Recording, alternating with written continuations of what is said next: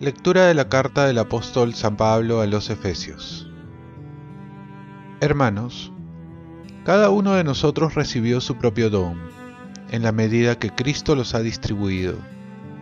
Por eso dice la Escritura, subió a lo alto llevando cautivos y repartió dones a los hombres. Decir subió supone que había bajado a lo profundo de la tierra, y el que bajó es el mismo que subió por encima de todos los cielos, para colmar el universo.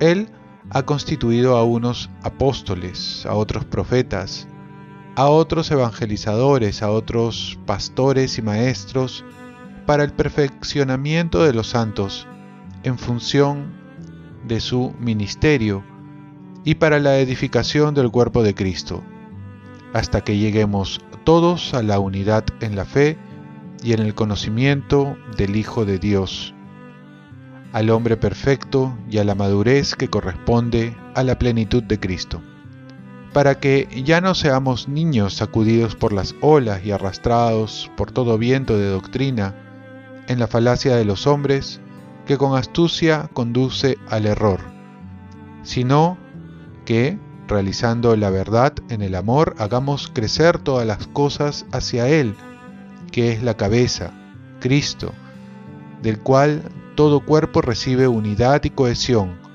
gracias a los ligamentos que lo nutren y por la acción propia de cada miembro. Así, el cuerpo va creciendo y edificándose en el amor.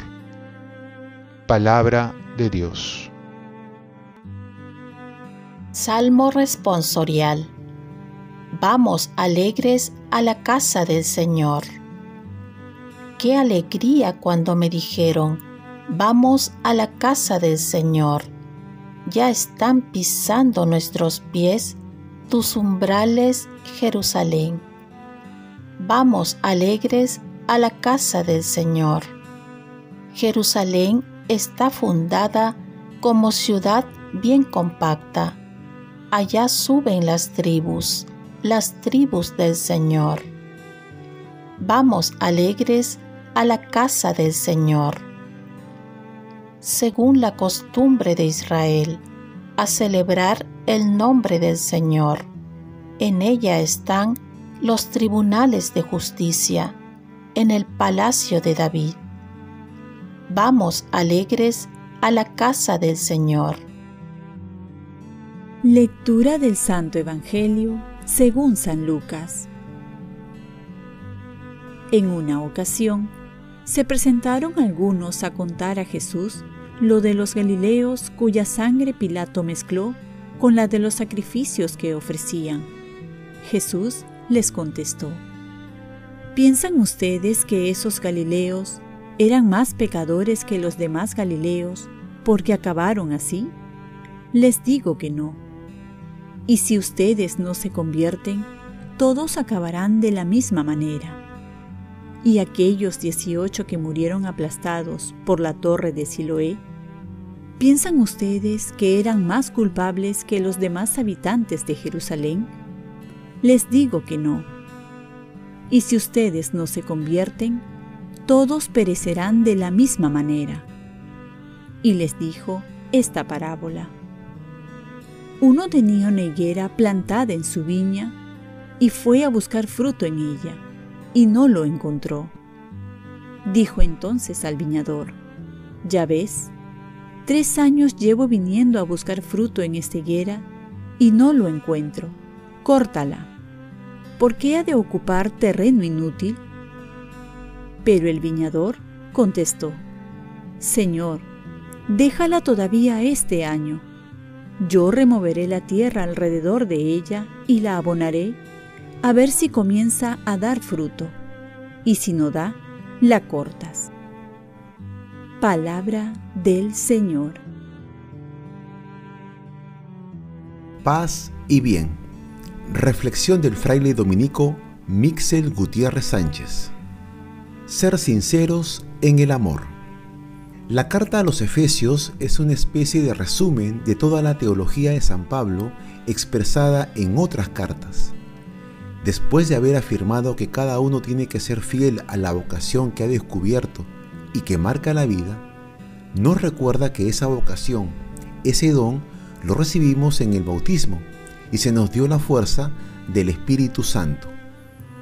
Este don, esta vocación, está en función del pueblo que formamos, de la iglesia y está en función de la misión de anunciar a Cristo muerto y resucitado, que es el que fundamenta este cuerpo que llamamos iglesia. Este cuerpo, dada la diversidad de miembros y de roles, tiene que procurar estar sano y vivir unido. Para estar sano y vivir unido hay que ser sinceros en el amor.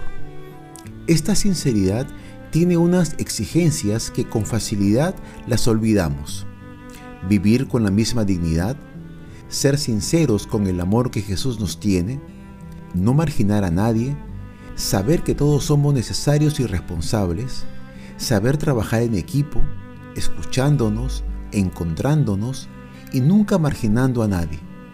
Todos los roles son imprescindibles para la construcción del reino de Dios en nuestra sociedad. La parábola de la higuera estéril viene precedida de dos informaciones una que le hacen los que siempre están al acecho de lo que Jesús dice y hace, y otra que les dice Jesús para responder a esa trampa que le hace. Las dos son hechos de vida. Los acontecimientos de vida se prestan a diversas interpretaciones según las diversas ideologías y el lugar social desde el que los miremos. Pero como creyentes debemos de interpretar los signos de los tiempos, como nos recordó el Concilio Vaticano II y nos enseñó Jesús.